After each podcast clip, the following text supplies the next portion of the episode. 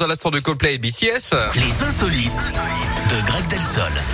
Mais on vous fait aussi comprendre chaque jour que ce monde est dingue, ce monde est fou, voilà. Et pour nous aider à comprendre tout ça, Greg.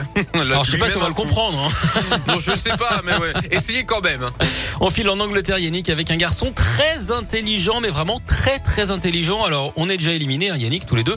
Cet Oh, enfant euh, d'à peine 12 ans possède déjà un QI supérieur à celui d'Einstein.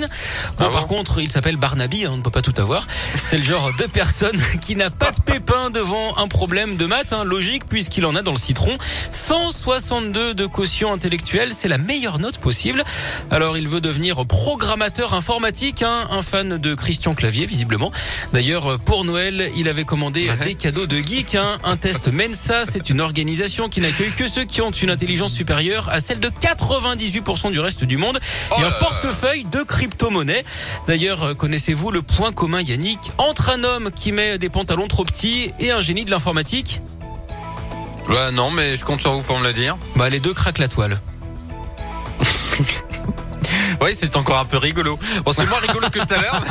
C'est un peu rigolo.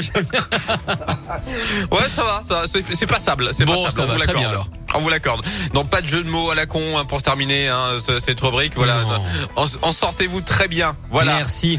Allez, à tout à l'heure. Enfin, à À demain toutes. plutôt. Euh, en attendant euh, le retour de Luan avec Tornade, moi je vous invite à écouter Coldplay et BTS dans euh, la